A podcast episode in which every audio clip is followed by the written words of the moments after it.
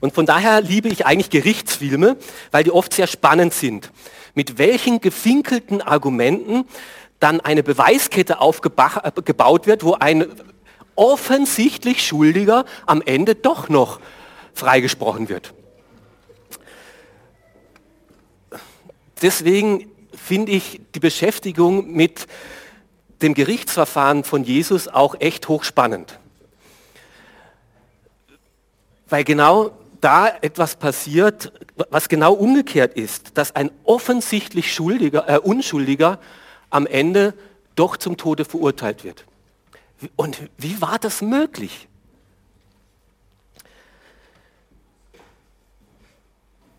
Ich lese aus dem Markus-Evangelium den Abschnitt aus dem 14. Kapitel, die Verse 53, wo es um die Verhaftung von Jesus geht und wie dann das Gerichtsverfahren vor dem Hohen Rat beginnt. Es gibt zwei Gerichtsverfahren, eines vor dem religiösen Gesetz, vor den Juden und dann eines vor dem römischen Gesetz, äh, dann vor dem Pilatus, heute das erste. Jesus wurde zum hohen Priester gebracht, wo auch alle führenden Priester und alle Ältesten und Schriftgelehrten zusammenkamen. Petrus folgte Jesus in, einer, äh, in einiger Entfernung bis in den Innenhof des hohen priesterlichen Palastes. Dort setzte er sich zu den Dienern und wärmte sich am Feuer. Die führenden Priester und der gesamte Hohen Rat suchten nun nach einer Zeugenaussage gegen Jesus, die es rechtfertigen würde, ihn zum Tode zu verurteilen. Doch sie konnten nichts finden. Viele brachten zwar falsche Anschuldigungen gegen ihn vor, aber ihre Aussagen stimmten nicht überein. Einige falschen Zeugen, die gegen ihn auftraten, behaupteten, wir haben ihn sagen hören, ich werde diesen Tempel, der von Menschenhand erbaut worden ist, niederreißen und in drei Tagen einen anderen errichten, der nicht von Menschenhand erbaut ist. Doch auch in diesem Fall stimmten die Aussagen der Zeugen nicht überein. Da erhob sich der hohe Priester, trat in die Mitte und fragte Jesus direkt, hast du darauf nichts zu sagen? Wie stellst du dich denn zu dem, was die Leute gegen dich vorbringen? Aber Jesus schwieg und gab keine Antwort. Der Hohepriester wandte sich noch einmal an ihn und fragte, bist du der Messias, der Sohn des Hochgelobten? Ich bin es, erwiderte Jesus, und ihr werdet den Menschensohn an der rechten Seite des Allmächtigen sitzen und auf den Wolken des Himmels kommen sehen. Da zerriss der hohe Priester sein Gewand und rief, wozu brauchen wir noch Zeugen? Ihr habt doch die Gotteslästerung gehört. Was ist eure Meinung? Und alle erklärten, er sei schuldig und müsse sterben.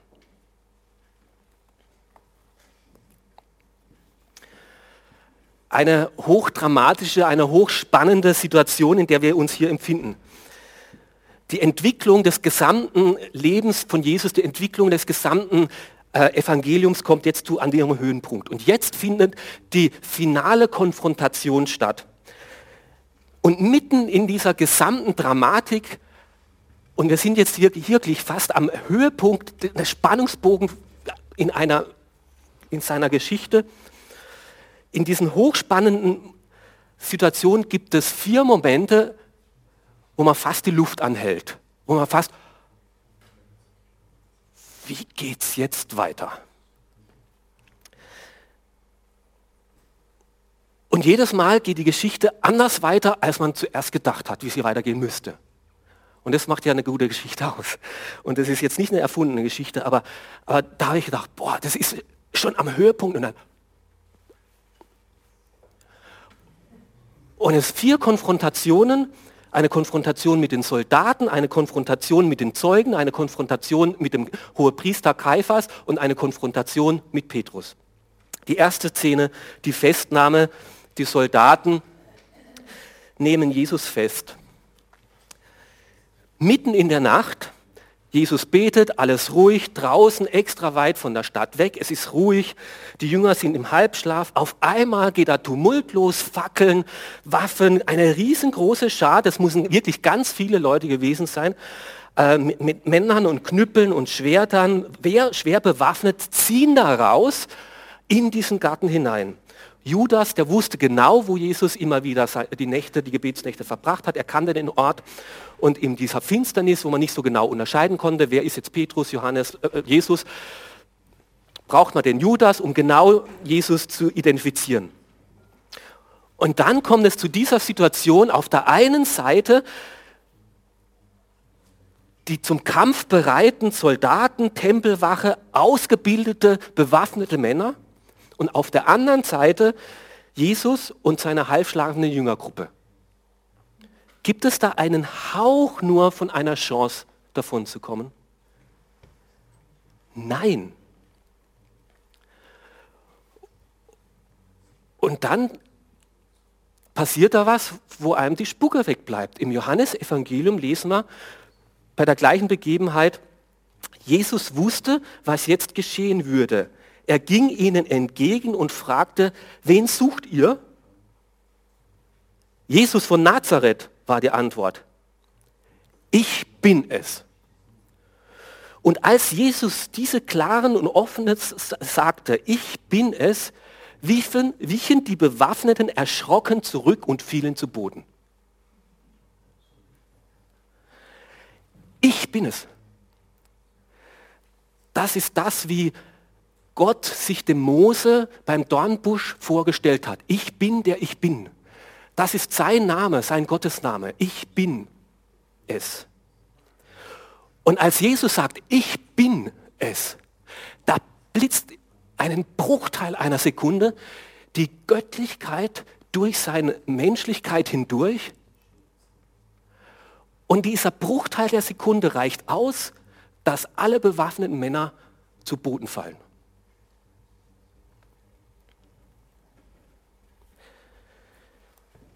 Umso erstaunlicher, wie die Geschichte dann weitergeht.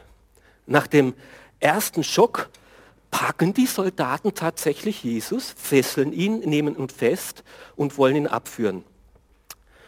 Die Jünger jedoch wollen sich natürlich nicht so leicht geschlagen geben.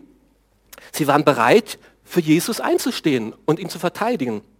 Und sie hatten wenigstens zwei lange Messer, noch vom Schlachten, das war ja Passerabend, die haben ja davor das Lamm geschlachtet, hatten sie noch dabei. Also es war wahrscheinlich kein Schwert, sondern es waren einfach längere Schlachtermesser. Und Petrus schlug mit einem dieser Schlachtermesser drein und Jesus gebietet dem Einhalt. Nicht, weil die Lage völlig chancenlos gewesen wäre, sondern weil er es nicht wollte. Er sagt zum Petrus, steck dein Langmesser ein, Gewalt verursacht nur Gegengewalt. Oder glaubst du nicht, dass ich meinen Vater um Hilfe bitten könnte und dass er mir sofort mindestens zwölf Legionen zur Seite stellen würde? Legion war die größte römische Einheit, das wären also mindestens 72.000 Soldaten gewesen. Ist das nicht total überraschend? Jesus müsste nicht mitgehen, überhaupt nicht. Er wollte es so. Jesus ging nicht am Ende ans Kreuz, weil die Geschichte ihn darum gezwungen hätte und er keine andere Wahl gehabt hätte. Jesus ging ganz bewusst diesen Leidensweg. Er wusste genau, wann, was, wie passieren würde. Er wusste genau, wer dahinter stand, warum das so geschehen würde und wie es geschehen würde. Und er hatte jede Möglichkeit der Welt gehabt, davon zu gehen, auszuweichen, sich nicht verhaften zu lassen, der Verurteilung zu entgehen. Jedes Mal musste er sich im Gegenteil neu dazu entscheiden, ich gehe weiter diesen Weg. Jedes Mal hat er ganz neu sich für diesen Leidensweg entschieden. Und so stimmt es, was er selber davor im Johannesevangelium gesagt hat, niemand nimmt mir mein Leben, ich gebe es freiwillig, ich habe die Macht, es herzugeben. Jesus wurde nicht gezwungen, sich gefangen nehmen zu lassen. Er hat es ganz bewusst gewählt und ausgehalten. Und jedes Mal hat er sich neu dafür entschieden, für mich. Er hätte es nicht tun müssen für mich, er hat gesagt, es gibt sonst keinen anderen Weg, um Schuld aus dieser Welt wegzuräumen. An meiner Stelle hat er sich jedes Mal neu wieder gesagt, um dem Hans-Peter willen werde ich diesen Weg weitergehen.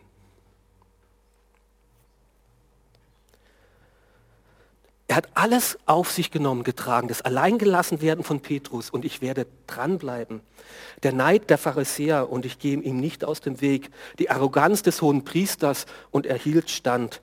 Der Spott der Wachen, der Hass der Gegner, die Feigheit des Pilatus, die Ungerechtigkeit des Urteils, die grausame Folter der Soldaten.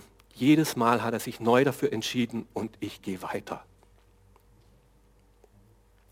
Bewusst, wissentlich, willentlich hat er es auf sich genommen.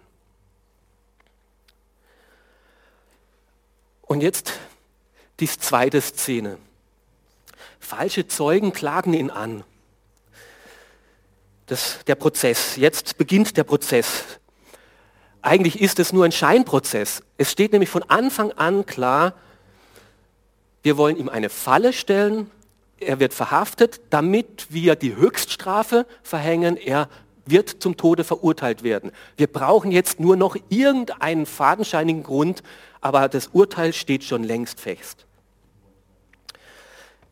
Der Ausgang des Prozesses war von Anfang an klar und es war überhaupt kein fairer Prozess. Jesus hatte von Beginn an auch überhaupt nicht eine Chance. Es war eine aussichtslose Lage.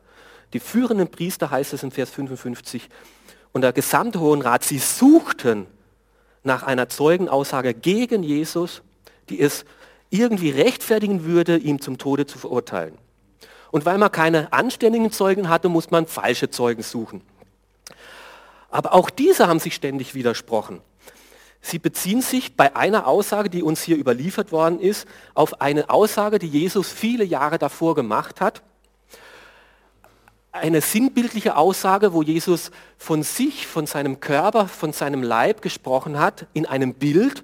Und das Bild war folgendermaßen, dass er äh, den Tempel, dass er seinen Tempel niederreißen wird, aber nach drei Tagen er wieder aufgebaut wird. Und er hat es auf sein Leben bezogen. Und genau das passiert jetzt. Er wird sterben, sein Leib, sein Körper hingeben, aber nach drei Tagen wird er wieder auferstehen. Und dieses Bild haben diese Zeugen bewusst wissentlich falsch verstehen wollen und haben gesagt, Jesus ist ein Terrorist, das ist ein islamischer Fanatiker oder ein jüdischer Fanatiker, der will den Tempel, den tatsächlichen Tempel zerstören und das ist die Gefahr.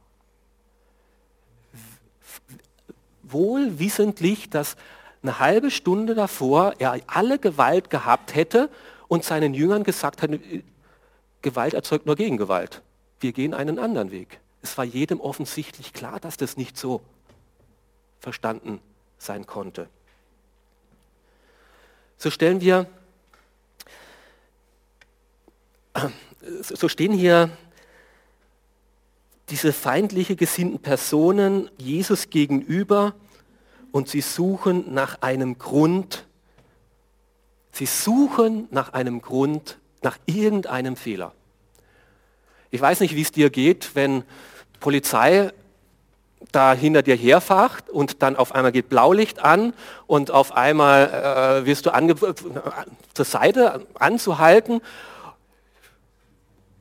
Irgendwie kommt da so eine ungute Stimmung her. Ja? Weil irgendwie hat man das Gefühl, wenn der was finden will, irgendwas findet der immer. Und wenn es der abgelaufene Verbandskasten ist. Oder da kündigt sich die Steuerverhandlung in einem Betrieb an, da wird es einem mulmig, weil wenn die bös wollen, irgendwas findet sich immer. Und genauso war die Situation da. Die wollten bös. Und sie haben das ganze Leben von Jesus angeschaut. Was er gesagt hat, was er getan hat, alles. Und für mich ist es ein Wunder, dass es hier heißt, und sie fanden nichts. Sie fanden absolut nichts, was sie ihm hätten vorwerfen können. Für mich ist es ein absoluter Beleg, wenn böswillige Leute in deinem Leben nichts finden, dann war da nichts.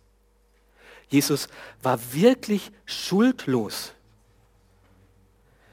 Er war wirklich der Sündlose, der stellvertretend für die Sünden, für unsere Sünden gestorben ist. Und das Erstaunliche in dieser Szene finde ich, es liegen die ganzen falschen Anschuldigungen in der Luft und Jesus sagt nichts. Er schweigt. Und die sagen, hast du denn gar nichts zu sagen? Aber Jesus schwieg und gab keine Antwort. Warum verteidigt er nicht selbst? Warum lässt er das alles zu? Weil er es so wollte und weil es auch schon Jahrhunderte im Vorhinein vom Messias so angekündigt war. Im Jesaja sagt es im 53. Kapitel, er wurde misshandelt, aber er trug es ohne zu klagen. Wie ein Lamm, wenn es zum Schlachten geführt wird, wie ein Schaf, wenn es geschoren wird, duldet er alles schweigend und ohne zu klagen. Und dieses Schweigen war, war keine einschüchterndes Schweigen, keine Schwäche, keine Unsicherheit, das war eine Größe. Ich schweige, ich trage für euch. Und gleich unmittelbar kommt es in dieser Spannungsbogen zu dem nächsten Höhepunkt, wo man die Luft anhält, zu diesem Duell, zu diesem Duell zwischen Jesus und dem Kaiphas. Ihre ursprüngliche Strategie ist ja nicht aufgegangen, mit falschen Zeugen irgendwie einen Grund zu finden. Und jetzt bedroht oder droht die Befragung, das Gerichtsurteil, eine andere Richtung zu nehmen, das zu kippen. Und da greift jetzt Kaiphas, der hohe Priester, ein hätte er gar nicht dürfen, weil er war der Richter, er musste eigentlich neutral bleiben, er musste sich Anklage und Verteidigung anhören. Verteidigung gab es in dem Prozess ja auch überhaupt gar nicht. Verteidigung hätte immer zuerst kommen müssen. Und Kaiphas wird hier jetzt zum offiziellen Gegner von Jesus. Er wird der offizielle Ankläger von Jesus. Er tritt, er baut sich vor Jesus auf. Er tritt ihm entgegen mit seiner ganzen Amtspracht stellt er sich vor ihn und nimmt Jesus unter Eid. Auf der einen Seite der jüdische Hohepriester, auf der anderen Seite der göttliche, der künftige Hohepriester Jesus. Und wir können uns das ruhig so vorstellen wie in diesen guten alten Western. Da baut sich eine Stellungsbogen auf und zum Schluss kommt es zum finalen Duell. Da steht da der eine und da der andere. Und beide stehen da. Und wer zieht als erster und wer bleibt übrig?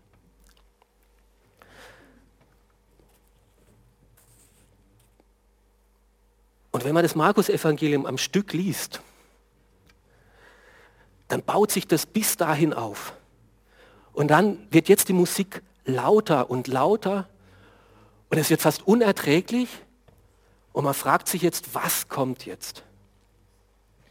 Und dann kommt diese eine, diese ganz zentrale Frage, die schon das ganze Markus-Evangelium, um dieses ganze Evangelium geht, um dem im ganzen Lebus von Jesus ging. Diese eine Frage, wer bist du? Bist du der Messias? Und Kaiphas stellt diese finale Frage. Er schießt raus, ich nehme dich unter Eid, unter Eid vor dem lebendigen Gott. Sag uns, bist du der Messias, bist du der Sohn Gottes?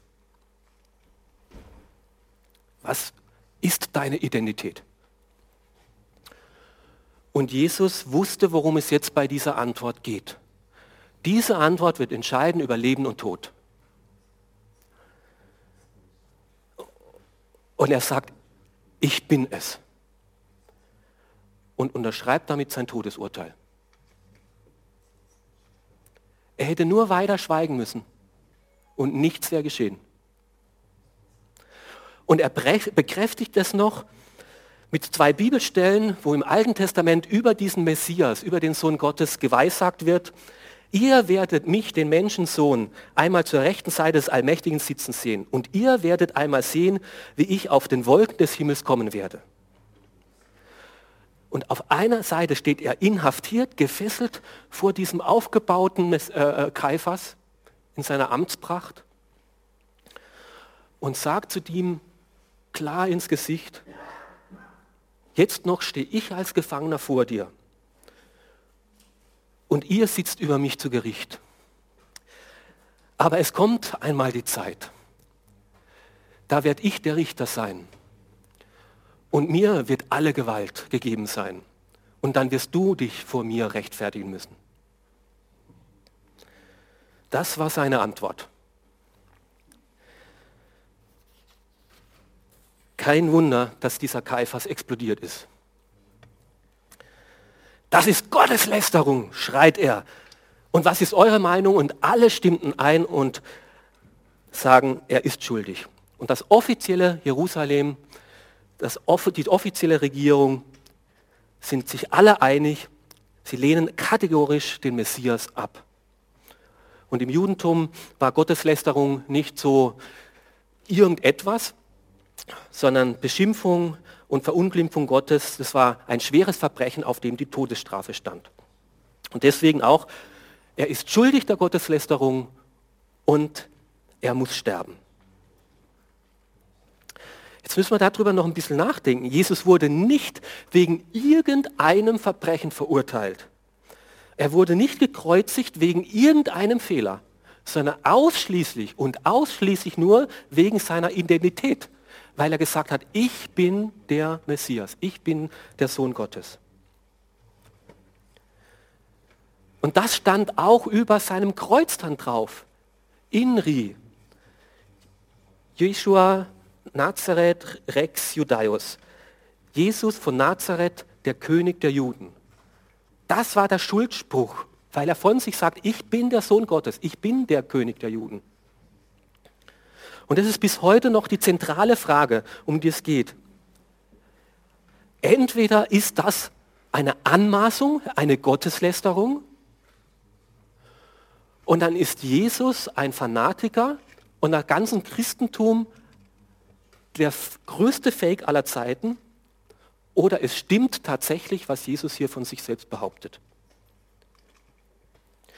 Einfach nur zu sagen, Jesus ist eine charismatische Persönlichkeit, ein großartiger Lehrer, ein beeindruckendes Vorbild, ein begnadeter Lehrer, ein einflussreicher Führer, ein scharfsinniger Kritiker, ein fürsorglicher Heiler oder ein kraftvoller Wundertäter und vorausschauender Prophet.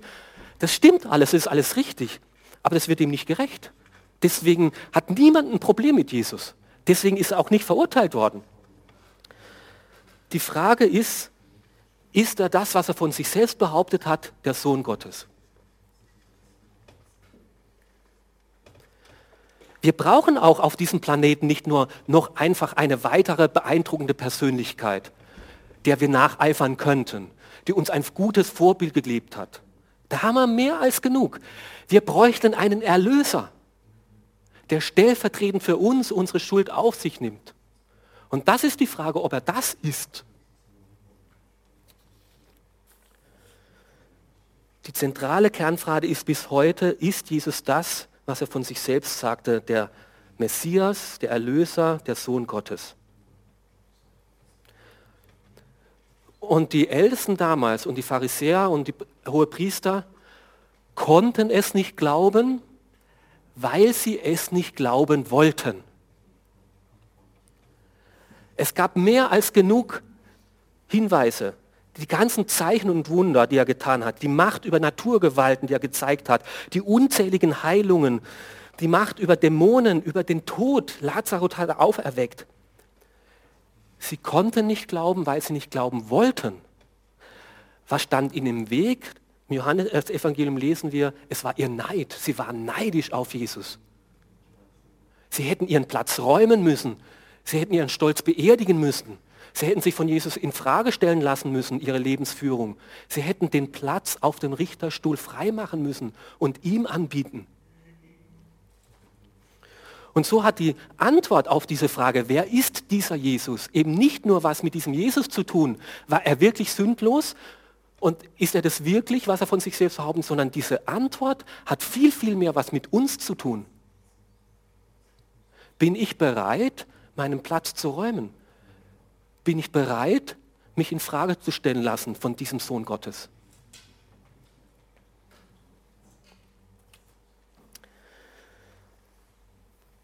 Und so kommen wir zur letzten kurzen vierten Szene.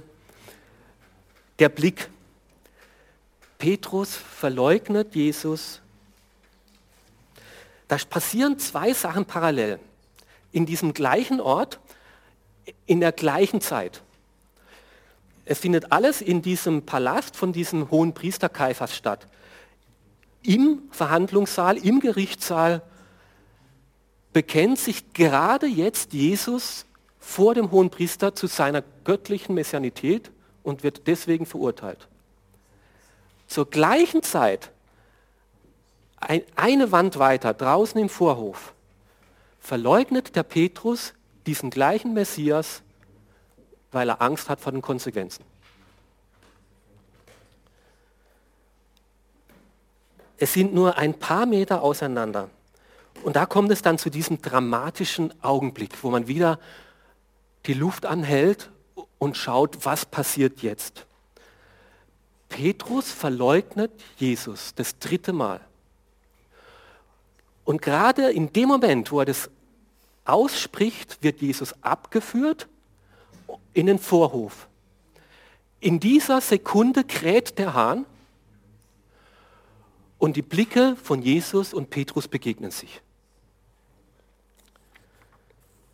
Da heißt es im Lukas-Evangelium, da wandten sich der Herr um und blickte Petrus an.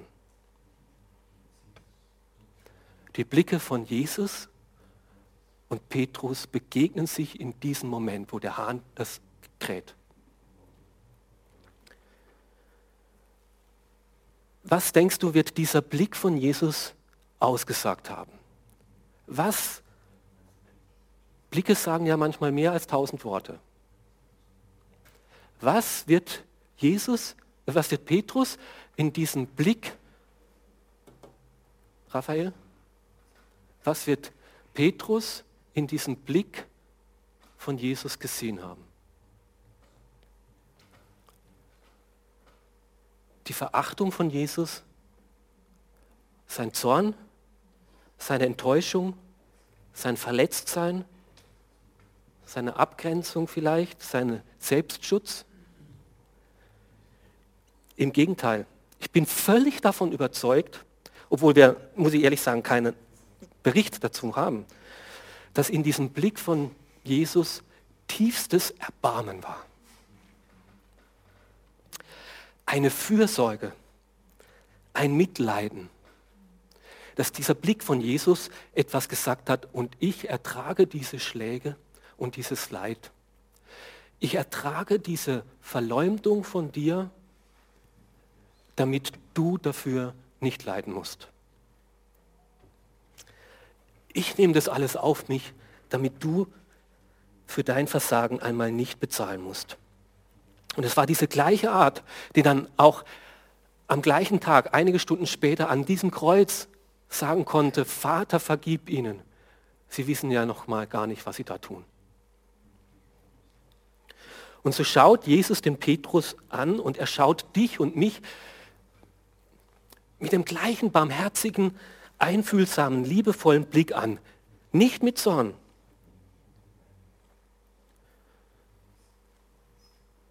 Nicht über Freude, dass wir gefallen sind, sondern er blickt uns an mit einem Bedauern, aber mit einem fürsorglichen für uns Leiden. Ich leide das und nehme es auf mich als Unschuldiger deine Schuld, damit du es nicht selber tragen musst. Und als, Jesus, als Petrus diesen Blick von Jesus sah, ist der nächste Vers, und er ging hinaus und weint bitterlich. Es hat ihn zutiefst erschüttert, dieser Blick von Jesus. Er hat in diesem Blick sein eigenes Versagen erkannt.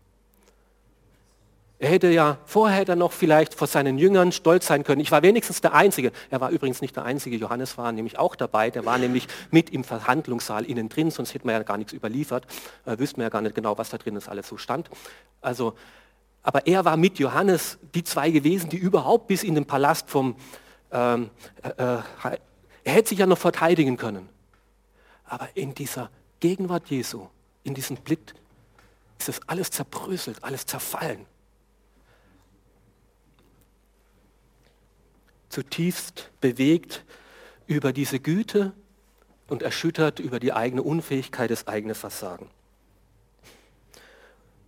Und das wünsche ich mir auch von uns heute, dass wir, wenn wir diese Predigt hören, uns, uns, uns diese vier Momente vorstellen, diese vier Begegnungen, dass wir da nicht irgendwie belanglos, unberührt rausgehen, sondern dass uns das erschüttert und vielleicht auch uns überführt. Vielleicht muss auch bei uns unser falsches Selbstbild erstmal zerbröckeln. Ich habe mein Leben ja so halbwegs gut in den Griff, ich gebe mein Bestes und so schlecht bin ich ja auch nicht. Und wozu braucht man einen Erlöser? Aber kannst du das auch sagen, wenn du in diesen Blick von Jesus schaust, dass du wirklich keinen Erlöser brauchst? Ich weiß nicht, wie deine Woche war. Ob du sagst, es ging alles glatt, alles gut gelaufen, ich hab's, dass du es gut gewollt hast, dass du es gut gemeint hast, das steht auch bei Petrus nicht außer Frage. Nur oft machen wir die Fehler, obwohl wir es gut wollen oder obwohl wir es gut meinen und sind dann so lieblos, so rechthaberisch, so eingebildet, so hochmütig, trotz aller unserer Vorsätze. Und so möchte ich euch, uns da herausfordern. Jesus ging diesen Leidensweg, damit wir unter unserem eigenen Leid, unter unserem eigenen Versagen nicht zerbrechen müssen. Jesus ließ sich freiwillig festnehmen, nicht weil er es musste, sondern weil er es wollte, ging er diesen Leidensweg. Und er wurde nicht verurteilt, weil er selber schuldig war. Er nahm unsere Schuld auf sich. Und er tat es, weil er der Sohn des lebendigen Gottes war und weil er als Messias und Erlöser für unsere Schuld sterben wollte.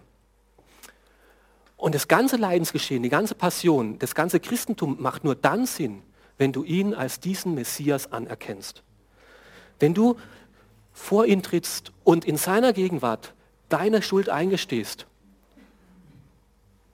und dich nicht wie der hohe Priester vor ihm aufbaust und sagst, brauche ich nicht, bin mein eigener Herr, sondern wie dieser Petrus zerbrichst über dein Versagen, über deine Schuld, über deinen Hochmut und vor diesem Jesus bleibst und sagst, danke Herr Jesus, dass du diesen Weg gehst für mich, für meine Schuld, für mein Versagen, damit ich ihn nicht gehen muss. Nur dann macht die ganze Passion irgendeinen Sinn. Amen.